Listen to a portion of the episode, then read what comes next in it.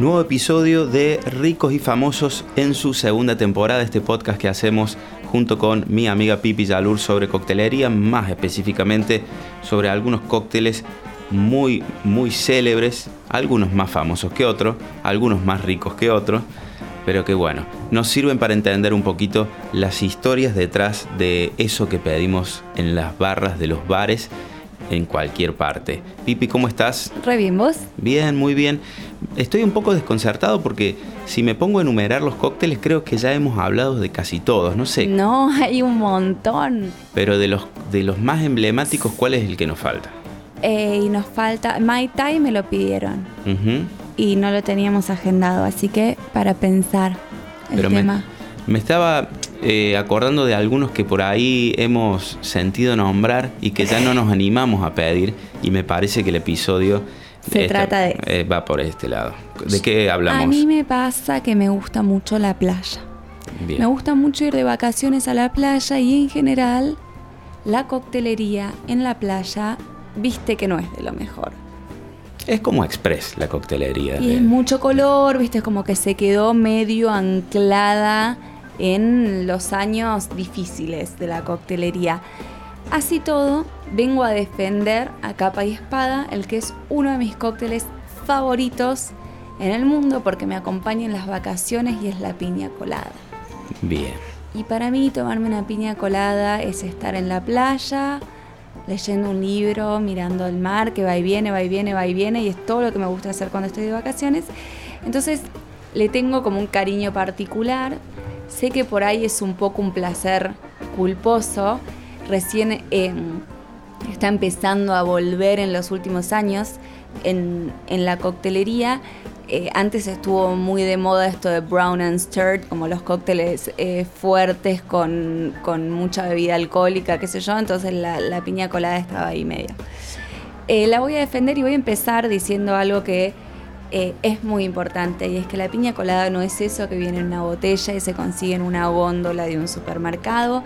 Eso es otra cosa, yo creo que habría que ponerle otro nombre, como que emula, pero no, viste que es espeso además. Viste que algunos medicamentos hablan de que tienen pseudoefedrina. En este caso podemos hablar de que esas botellas son pseudo o proto piña. Sí, sí, sí, sí, tal cual. Además, vos pensá que yo estuve buscando y era uno de los ingredientes de la pantera rosa, o sea, era un ingrediente de un cóctel, no tiene sentido, es como que yo hoy en día te diga que un cóctel tiene Manhattan. claro, no. No, no funciona no funciona.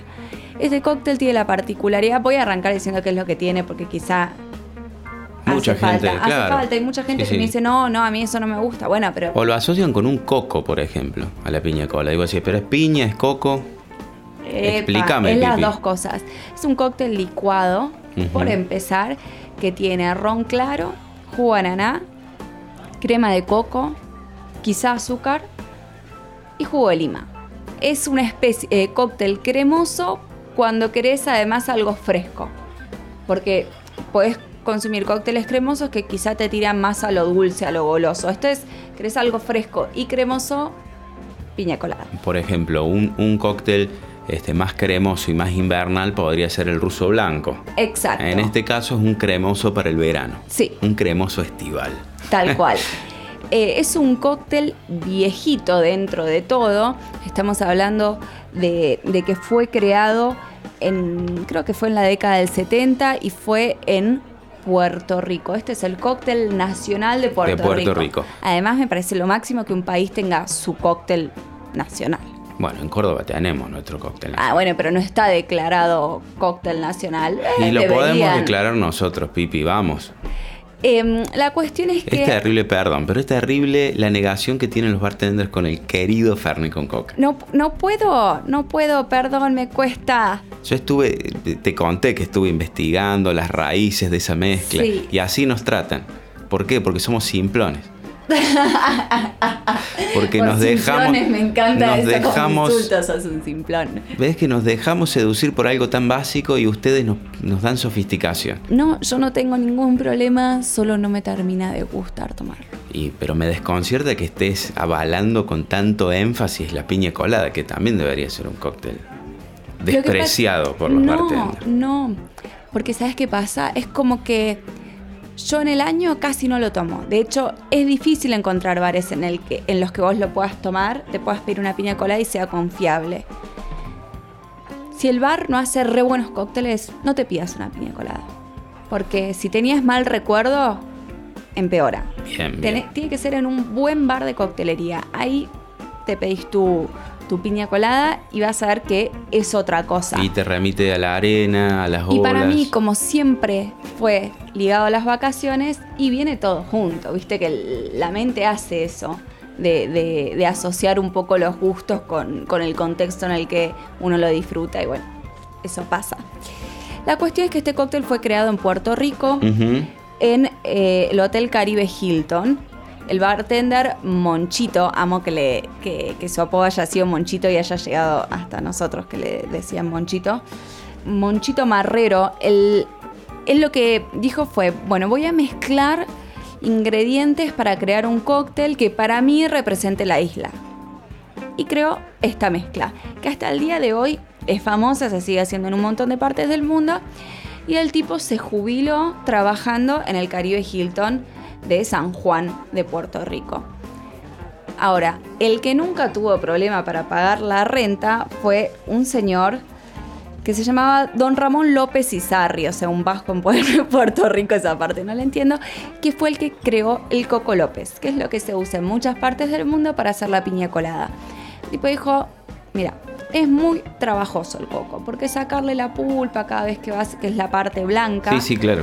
Em, hay confusión entre quienes nunca manipularon un coco en cómo lo que está en la palmera es el coco y es que ahí está la parte verdecita que es lo de afuera, que es toda una mezcla fibrosa.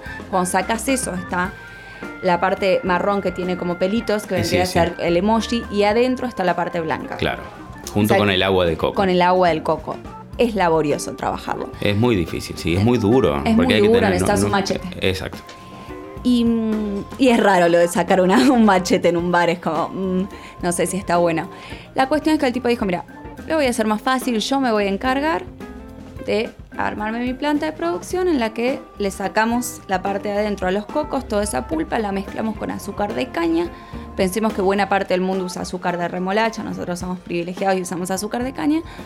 Lo mezcló y creó este producto que se llama Coco López, que hoy en día se vende en 50 países y es como el ingrediente icónico para ocupar en la piña colada. Bien. Vamos a suponer que vas a hacer una preparación de la piña colada tradicional, clásica, la original. ¿Cómo sería? Ron blanco, jugo de banana, natural, piña, ananá es piña, Coco López, un chorrito de jugo de lima, hielo, licuadora, tz, tz, tz, tz, tz, tz, tz, y a, y a una vajilla así como bien, una, una copa bien, bien Caribe Hilton. Y eso en una reposera, ¿viste? De las que estás acostado, de esas. Con la mesita al lado, te acostás y mirás el mar. Va y viene, va y viene, va y viene, va y viene, y así te puedes pasar el día. Yo me puedo pasar el día. Vos sabés que cuando decías que es un trago viejito, yo, si tenemos en cuenta cócteles de los que hemos hablado, es No, bastante... no es viejito, no, tenés razón, es bastante nuevo. ¿Sabes por qué te lo digo, no? Porque yo también a la piña colada, además de asociarla a la playa, también lo asocio a ciertas películas de la década del 80. Era como un cóctel que estaba muy de moda en los 80. Estuvo súper de moda. En realidad por eso me refería a, a lo viejito, a que estuvo de moda hace unos, unos años. Pero tenés razón que puesto en contexto de los otros cócteles de los que hemos hablado, que hemos hablado por ahí de recetas que ya tienen más de 100 años, es nuevito. De hecho, te cuento algo que está relacionado un poquito con, la década del 80.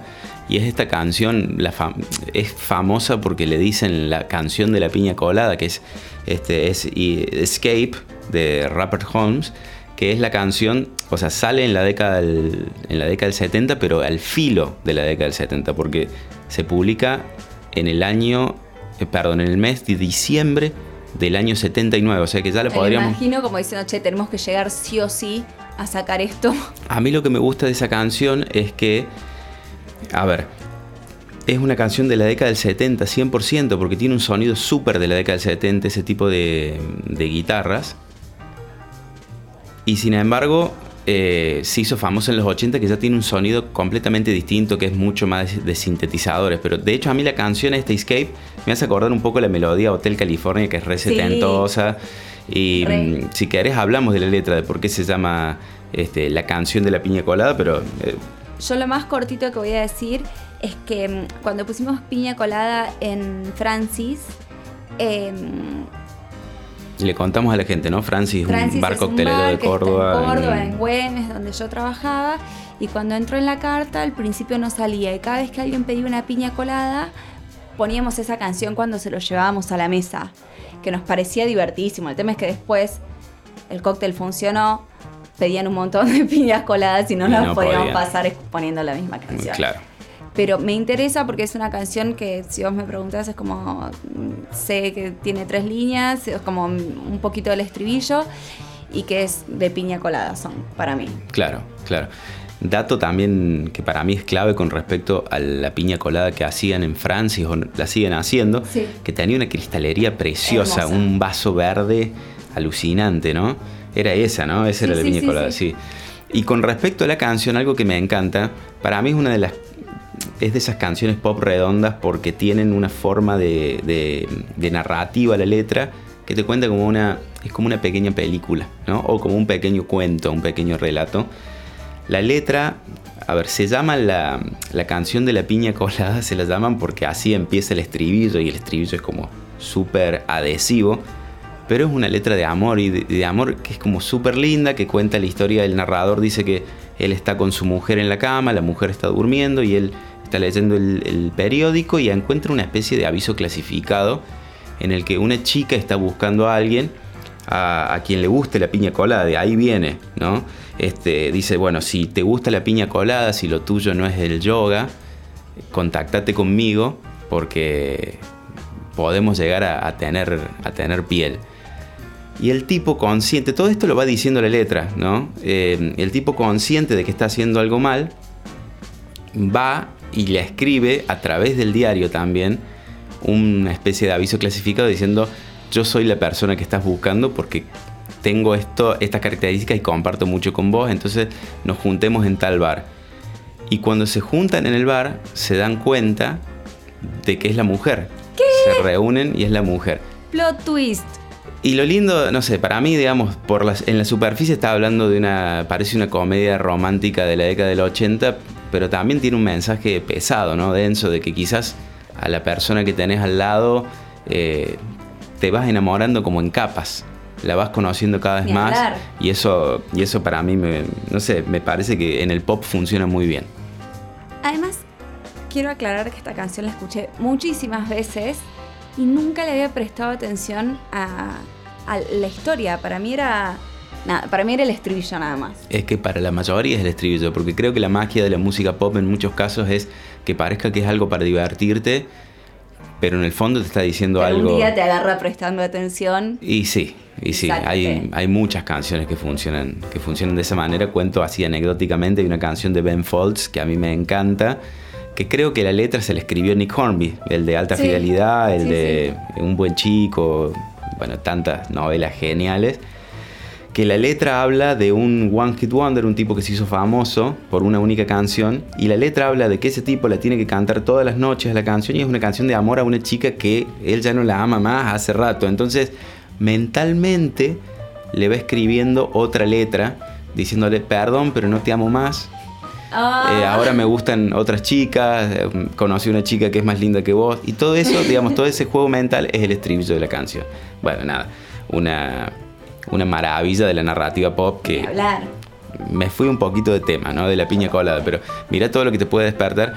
Y la canción de, o sea, se llama Escape, pero todos le dicen la, la canción de la piña colada porque... De hecho, yo cuando le he buscado para poner esa canción en el bar, era como, bueno, pongo piña colada a ver si aparece y dice escape, entre paréntesis, de piña colada son directamente, como bueno, me resigné, tuve que poner. Y, y, vos sabés que mientras leía la letra de esta canción, preparándome un poquito para el podcast, me acordé de un cuento que es muy cortito, un cuento de Ariel Magnus, un escritor argentino, que tiene un libro genial que se llama eh, Seré breve y que reúne muchos relatos de 100 palabras y muchas frases de 100 letras.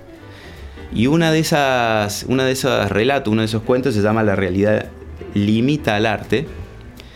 Y si te parece te lo leo porque es muy cortito y está, muy relacionado con la canción de la piña colada. El cuento dice así. Hace un tiempo, M imaginó esta historia. Un hombre casado y una mujer casada se conocen por chat y comienzan un ardiente romance electrónico. Sin embargo, cuando finalmente se dan cita de este lado de la pantalla, los adúlteros descubren que son marido y mujer. Hoy aparece en el diario una reproducción exacta de esa fantasía en forma de noticia. La diferencia es que de aquel lado del papel, la pareja decidió iniciar los trámites de divorcio, mientras que en el proyectado cuento de M, para qué escribirlo si no, deciden darse una nueva oportunidad. Muchas gracias. Esto fue Ricos y Famosos. Agradecemos a la gente de Parque y a la gente de Zoom que muy gentilmente nos presta su estudio. Hasta la próxima.